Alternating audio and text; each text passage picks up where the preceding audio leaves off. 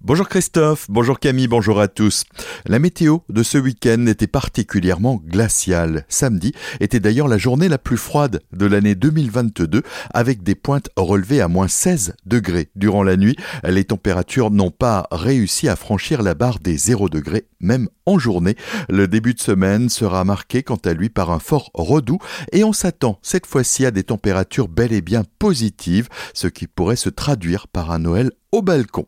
Ambiance glaciale également dimanche soir à l'issue de la finale de Coupe du Monde où les 2500 personnes venues supporter les Bleus dans l'unique fan zone extérieure du Haut-Rhin à la Montagne Verte à Colmar étaient tous très déçus du dénouement de ce match.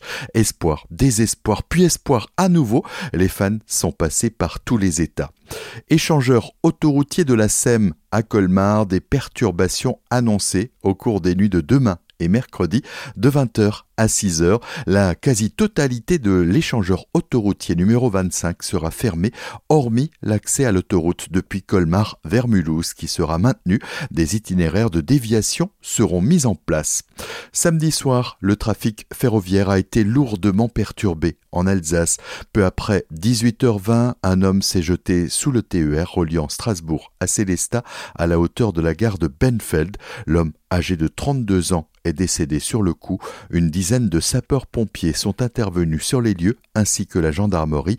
Le trafic a repris progressivement au cours de la soirée. Hier dimanche, la circulation des trains était à nouveau revenue à la normale. À Saint-Louis, un homme a été mis en examen pour tentative d'homicide sur sa compagne. Les faits se seraient produits jeudi dans la soirée lors d'une dispute selon les premiers éléments de l'enquête. La victime aurait sauté du balcon depuis le troisième étage pour échapper à son agresseur.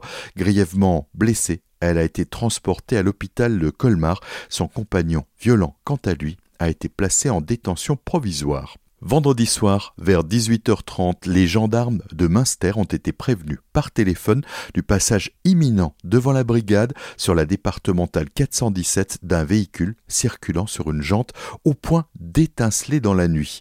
Il s'agissait d'une conductrice multirécidiviste qui n'avait pas prévu de s'arrêter puisque les gendarmes ont dû la poursuivre jusqu'à Mulbach. La chauffarde était recherchée depuis deux heures déjà. Lors du contrôle, elle affichait un taux d'alcoolémie de 1 2 grammes. Elle devra répondre de ses actes devant le tribunal.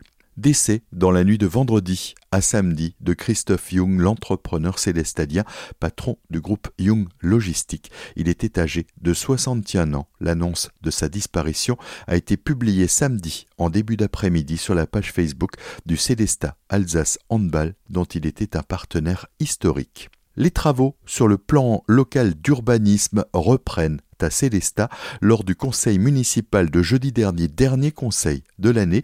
Le projet d'aménagement et développement durable a été présenté et soumis au débat.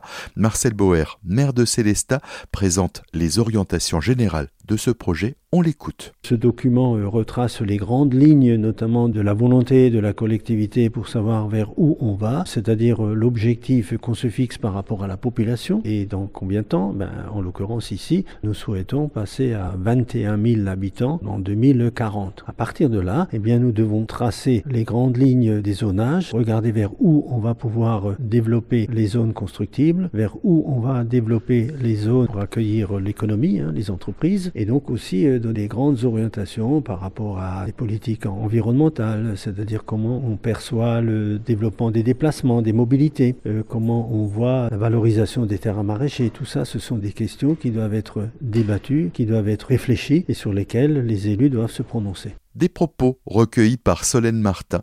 Du côté de l'opposition, Denis Digel parle d'un document d'un autre temps avec de nombreuses lacunes. Bertrand Godin évoque quant à lui une déclaration de bonnes intentions. Selon lui, le développement des espaces verts et de la nature en ville aurait pu se faire plus tôt. L'élu d'opposition s'interroge sur l'attractivité de la ville alors que la population est stagnante, voire en baisse selon les données de l'INSEE.